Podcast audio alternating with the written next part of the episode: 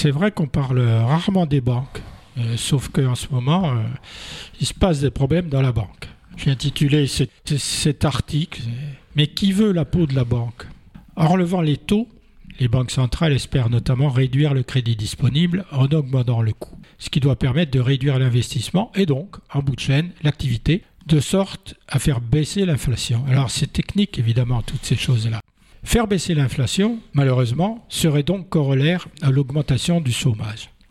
Disons-le en préambule, les banques peuvent s'effondrer. Eh oui, votre banque peut s'effondrer. Il s'agit d'entreprises. Et il arrive que les entreprises se trompent dans leurs calculs, prennent de mauvaises décisions ou n'aient pas de chance.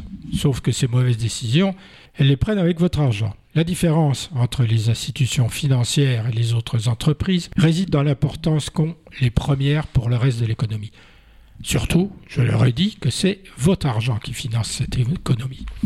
Avant, il y avait des banques de dépôt et des banques d'affaires. Et comme leur nom l'indique, les premières géraient vos dépôts avec une certaine latitude de placement dans des entreprises, et les autres faisaient des affaires en prêtant ou en investissant. Donc elles faisaient travailler votre argent sans contrepartie, à part des services qui sont devenus payants. Pour sécuriser ce système, il y a un montant de dépôt obligatoire auprès de la Banque de France qui fait elle aussi travailler cet argent.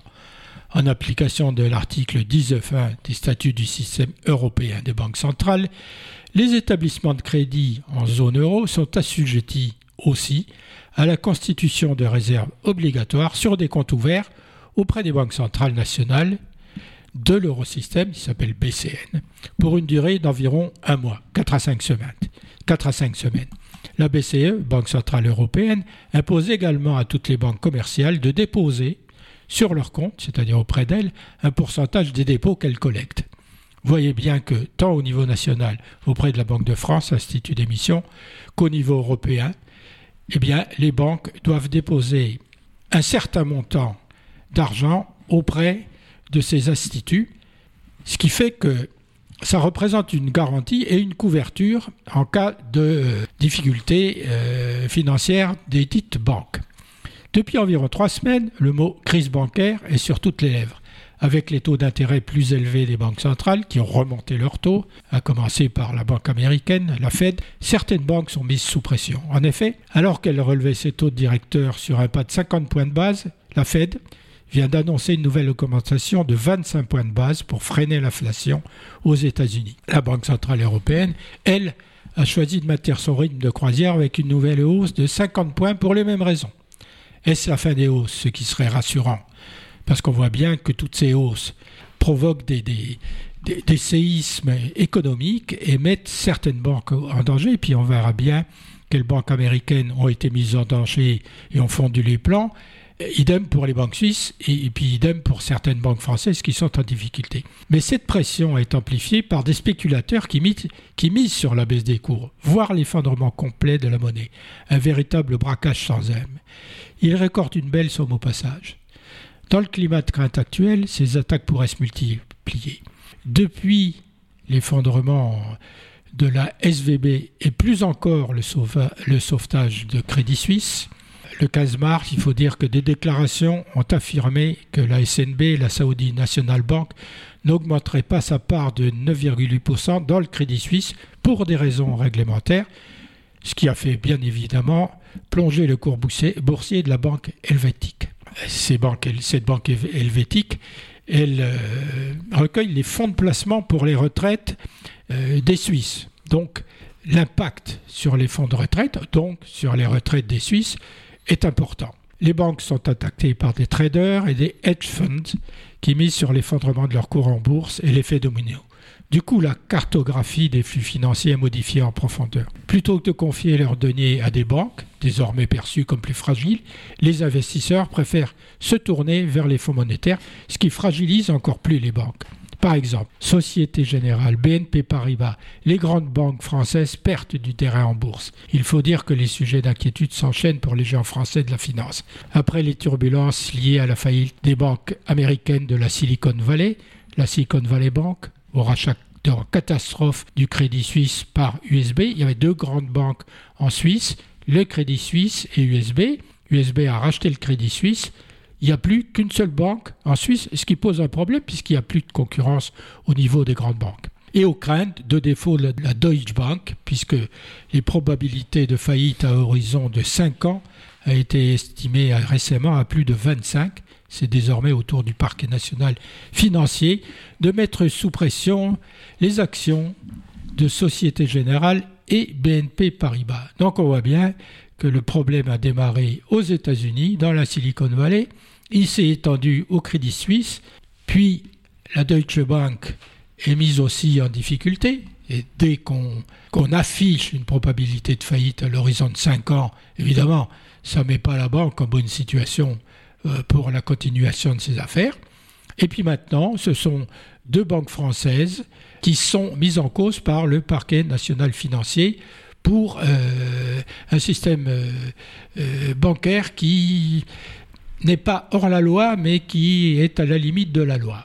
Alors précisons qu'une des aggravations de la situation de Deutsche Bank pénaliserait ses principaux actionnaires, évidemment, parmi lesquels BlackRock, qui est américain, Paramount Service, américain, Vanguard, américain, Norge Bank, qui est norvégien, et le Crédit Agricole, qui détient plus de 3% des actions au dernier pointage via sa filiale Amundi, par l'intermédiaire de fonds qu'elle gère pour le compte de ses clients. Tous ces montages sont extrêmement compliqués. Euh, le PNF, donc, a indiqué que dans le cadre d'une enquête ouverte il y a 15 mois pour fraude fiscale et blanchiment de fraude fiscale dans l'Hexagone, des perquisitions étaient menées dans les locaux de plusieurs grandes banques européennes situées à Paris et à la Défense. Il s'agit bien évidemment de la Société Générale, de BNP Paribas et sa filiale Exan, de Natixis et de HSBC.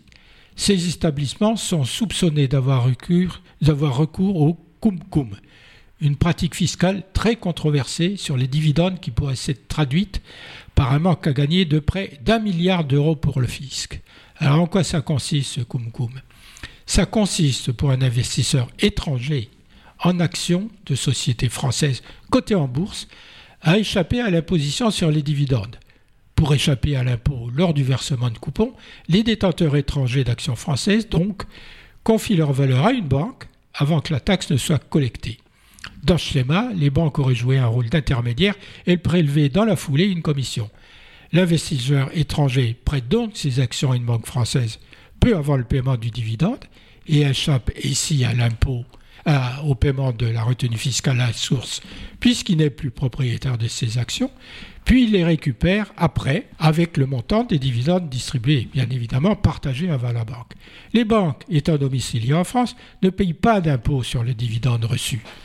Dans le cadre du cum-cum, les actions peuvent être prêtées à une institution étrangère basée dans un pays bénéficiant d'une convention fiscale avantageuse avec la France, encore une ouverture, et permettant ainsi une exonération de l'impôt sur les dividendes.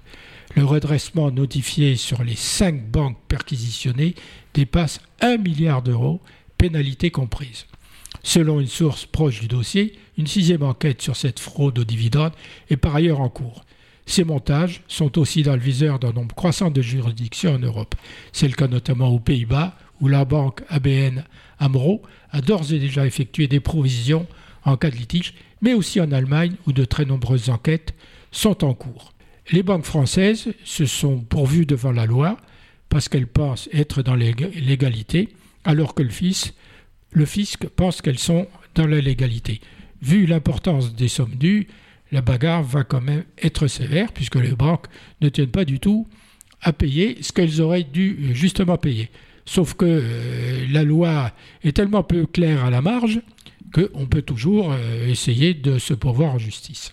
Autre danger, sur les taux d'intérêt par les banques centrales. Autre danger, ces hausses des taux d'intérêt viennent également toucher directement l'activité des, des NBFI, qui possèdent souvent une part importante de cette dette émise par les États et qui se retrouvent à la revendre difficilement sur le marché secondaire. Les dernières émissions proposent en effet de bien meilleurs rendements sur le long terme que les émissions réalisées ces dernières années. Ce secteur financier non bancaire, NBFI, qui regroupe les assurances, fonds de pension et fonds d'investissement, fait courir un risque accru au secteur financier du fait de leur exposition aux conséquences du resserrement monétaire en cours. La vulnérabilité des établissements financiers non bancaires s'est renforcée durant la décennie écoulée, à mesure que ces derniers ont pris de l'importance au point de poser désormais un risque pour l'ensemble du secteur, parce que tout est imbriqué, secteur financier et secteur financier non, bancaire. Cette hausse des taux d'intérêt vient également toucher directement l'activité de ces établissements financiers non bancaires qui possèdent souvent une part importante de la dette émise par les États. La dette émise par les États, est achetée par les banques et aussi par ces établissements financiers. Et ils se retrouvent à la revente difficilement sur le marché secondaire. Les dernières émissions proposent en effet de bien meilleurs rendements sur le long terme que les émissions réalisées ces dernières années. Par ailleurs, ces établissements ne sont pas soumis à une réglementation aussi stricte que celle appliquée aux banques dans le cadre des accords de Bâle 3 et bientôt Bâle 4, notamment en matière de liquidité disponible et d'exposition au risque, alors que les établissements euh, financiers euh, exposés plus haut représentent aujourd'hui plus de la moitié du secteur financier. Donc il y a une différence de comportement entre les banques et ces établissements qui ne sont pas légalement soumis aux mêmes euh, contraintes. La suite nous dira si un nouveau crack est envisagé, ce que certains envisagent, un crack bancaire, il y en a déjà eu un. Et là, euh, le problème semble momentanément être effacé. Alors, est-ce qu'il y aura un nouveau crack bancaire? Quand? Dans la mesure où c'est possible, mais où il est également difficile de faire des prévisions tant la situation est volatile. C'est compliqué, mais c'est un sujet très intéressant dans la mesure où euh, est-ce que les États continueront à injecter de l'argent pour sauver les banques, pour sauver le système Ou est-ce que ce système-là, il sera viable plus tard? Alors, la première des choses, c'est que les taux ont été relevés par les banques centrales euh, nationales pour freiner l'inflation, c'est-à-dire qu'il y a moins d'argent disponible. S'il y a moins d'argent disponible, il y a moins de prêts pour les entreprises et pour les particuliers. C'est pour ça qu'il est de plus en plus difficile avoir accès à un crédit immobilier. En freinant la circulation de l'argent, évidemment qu'on freine l'inflation parce que les gens consomment moins, ils ont moins de prêts, ils font moins de prêts, donc ça freine l'inflation. Mais le corollaire, c'est qu'en freinant la consommation, on freine l'activité, donc on fait augmenter le chômage. On, est pris entre le marteau et l'enclume. Alors jusqu'à présent, la Fed, la BCE ont continué à augmenter leurs taux. Ça concerne aussi les États, parce que l'argent qu'empruntent les États, et on voit les déficits de chaque État, est de plus en plus cher alors qu'il était à un taux négatif. Donc ça va coûter aussi de plus en plus cher aux États pour emprunter de l'argent. Et la dette antérieure des États, ça a été emprunté à un taux très très bas, elle est de moins en moins intéressante, puisque les taux sont de plus en plus hauts. Donc, pris entre le marteau et l'enclume, il y a une difficulté maintenant, c'est que si elle continue à faire monter les taux, ça va être catastrophique pour les économies. Je pense que les organismes euh, internationaux, les, banques centrales, euh, vont euh, lâcher peu à peu sur la hausse des taux pour redevenir à des taux plus acceptables.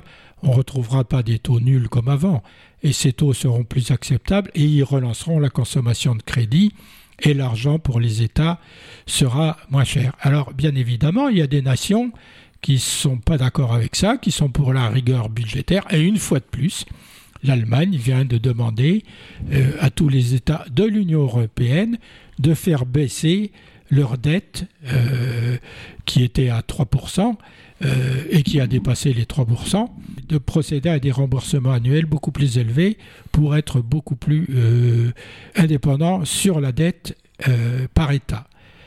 voilà où en est le système. Après, le système bancaire, il est très compliqué.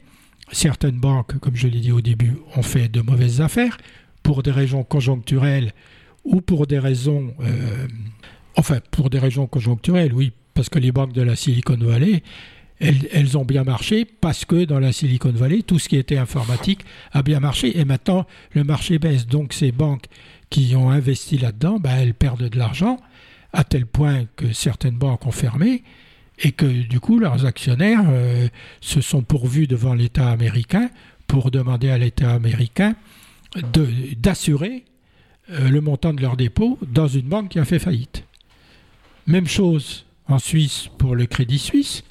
Les actionnaires eh ben, se retrouvent, maintenant que le Crédit Suisse a été racheté, avec des avoirs qui valent rien. C'est-à-dire que l'argent qu'ils ont mis dans le Crédit Suisse, il vaut rien.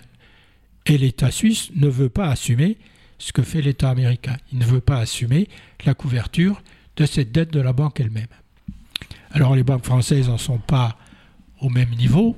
Les banquiers disent qu'il n'y a pas de crainte sur les banques françaises, que leur, euh, leur, crédit, leur crédibilité est solide, sauf que là, elles ont un peu dérapé sur ces cum et que l'État risque de leur réclamer de l'argent. Ce système quand même qui consiste à ce que des actionnaires d'entreprises étrangers, de banques françaises, se séparent de donnent leurs actions à une banque au moment du paiement des dividendes pour ne pas payer euh, d'impôts, et puis les récupèrent après, une fois, les, euh, une fois les dividendes distribués, les récupèrent auprès de la banque, qui elle n'est pas soumise à l'impôt, et que la banque et le particulier se partagent l'augmentation des dividendes, c'est quand même un système incroyable. Déjà, ce qui est incroyable, c'est que les banques ne soient pas soumises à l'impôt sur ces dividendes.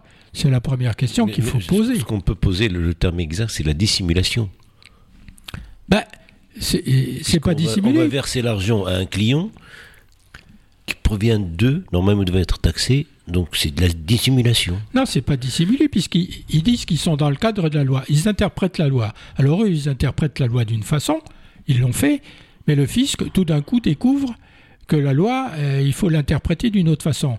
Bah, évidemment, l'État a besoin d'argent, alors il cherche l'argent où il est, et le fisc le cherche où il est, et le fisc dit euh, ces cum ne devraient pas exister. Donc, nous, on condamne les banques à verser euh, l'impôt sur les dividendes qui ont été distribués, puisqu'elles en ont été propriétaires. Donc, c'est à elles de le verser. Les banques se débrouillent vis-à-vis de l'actionnaire. Voilà où on en est. C'est la loi qui dira qui a raison. Euh, la difficulté, c'est que chaque fois qu'on fait une loi, il y a toujours, il y a toujours une façon de tourner la loi. Elle est, elle est jamais stricte, la loi. Il y a toujours un moyen pour euh, la détourner.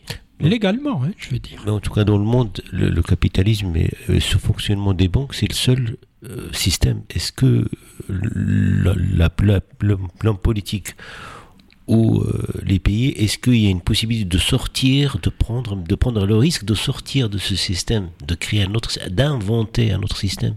Bah, Pour l'instant, il n'y en a pas. Les États, ils émettent de la, de la dette souveraine. Mhm. qu'achètent euh, les banques ou la dette souveraine américaine, bah, je crois que la Chine en a une grande partie. Mhm. Si elle demandait le remboursement de la dette souveraine américaine, ce qu'elle ne fait pas, dans l'état de tension qu'il y a entre la Chine et les États-Unis. On se demande pourquoi elle ne le fait pas. Mais toutes les dettes souveraines de tous les États sont en possession soit d'États par l'intermédiaire de leur banque centrale, soit de particuliers. C'est déjà un système en soi. Après, le système du crédit, euh, on a inventé le crédit parce que on pouvait plus vivre au comptant. C'est-à-dire que si, quand on veut acheter une voiture, un appartement, une télévision, payer les études des enfants, faut faire des économies et empiler les billets sur la table, c'est extrêmement difficile. C'est ce que faisaient nos arrière-grands-parents. Parce que le système bancaire n'était pas encore très développé pour ce crédit à la consommation. Maintenant, ce qui permet de faire tourner l'économie, de vendre, c'est mmh. le crédit. Mmh parce que l'argent est disponible immédiatement, moyennant le paiement des intérêts, bien évidemment. Il n'y a que les banques ou d'autres institutions financières de type assurance qui le font. On n'a pas trouvé d'autre système à l'heure actuelle. Si, les banques ont été euh, inventées, c'est parce qu'au Moyen Âge, quelqu'un qui voulait acheter euh, des biens en Italie, comment il faisait? Il partait de Paris en diligence avec euh, ses louis d'or, ou enfin pas des louis, c'était pas louis, des louis d'or dans la poche, et il se faisait rançonner sur la route. il n'arrivait jamais en Italie. Donc ils ont inventé le système bancaire, c'est-à-dire qu'ils ont fait des lettres de change. Hein. Euh, je pars de Paris, je vais voir mon banquier euh, il me signe une lettre, euh, bon pour X milliers de francs. J'arrive en Italie, je sors mon billet et puis voilà comment la banque a démarré. Mhm. Mais pour l'instant, euh, on n'a pas trouvé d'autre système. Après, dans tout ça, bien évidemment, il y a la domination du dollar. On en a parlé au début. Les BRICS veulent monter un autre système, une autre monnaie de référence. Enfin, de référence. Le dollar, c'est un système de référence mondial. Les BRICS, si elles créent une monnaie, bah, ça sera un système de référence qui ne concerne que les BRICS. Les autres continueront à garder le dollar la domination du dollar, bien évidemment, il faut, on ne peut pas dire le contraire. C'est la domination économique des États-Unis Mmh. sur le monde. Ça a été fait pour ça. Alors, ceux qui veulent pas de, do- de domination économique, politique des États-Unis, ils essaient de monter un autre système, mais ça sera extrêmement difficile pour eux. Depuis qu'ils ont dit ça, le rouble russe ne vaut quasiment plus rien. Enfin, quasiment plus rien, j'exagère. Suite à. Mais quand, le- quand le rouble dégringole autant, vous voyez, tu Mais vois bien l'impact ça- que ça peut avoir sur le pétrole russe. C'est quand même intéressant de savoir comment marche le système, d'autant plus que nous, nous sommes dépendants des banques pour tout. Mhm. Nos salaires, quand on en a, sont versés dans une banque, ils ne peuvent pas nous être donnés directement, ce qui n'était pas le cas, le, pas- le cas avant, c'était il y a longtemps. Donc d'une certaine façon, l'État protège les banques, puisqu'il oblige à verser les salaires dans une banque. Après, voilà, on est dépendant, on verse notre argent dans la banque, cet argent-là, elle le fait travailler, elle, mais elle nous donne aucun intérêt sur nos dépôts, elle nous fait payer, nos cartes de crédit, tous les ser- services bancaires. À un moment donné, il avait été question de rémunérer les comptes courants, c'est plus le cas. Et cet argent collecté par les banques, eh bien, il est redistribué dans l'économie, puisque les banques financent les entreprises. et elles financent un tas de choses, mais elles récupèrent des intérêts à chaque fois. Mais le système bancaire est en danger. Il y a des banques sans guichet. Donc, il n'y a plus de, Avec Internet, avec tout ce qui. comment on maîtrise le système? Puis il y a le Bitcoin. En plus de la monnaie de référence de l'or, il y a le Bitcoin. Il n'y a pas de fondation au Bitcoin. C'est comme si on construisait une maison sans faire de fondation. C'est quand même dangereux. Elle risque de s'écrouler. Dans la monnaie, la monnaie, sa valeur, elle est établie sur la richesse de la nation. Euh, Nos réserves d'or ne sont pas suffisantes si demain tout le monde va à la banque pour demander, euh, pour sortir son argent. C'est pas suffisant. Mais ce qui fait la valeur de la monnaie, c'est la richesse de la nation. Ce qui fait la valeur de l'euro, c'est la richesse de l'Europe. Et si on a mis en place l'euro, c'est parce qu'il y avait des disparités et des concurrences entre nos monnaies nationales. Le marque allemand était très fort. Alors, euh, les Allemands, ils voulaient pas trop avoir une monnaie européenne, sauf si l'euro, ben, il était copié sur le marque, par exemple.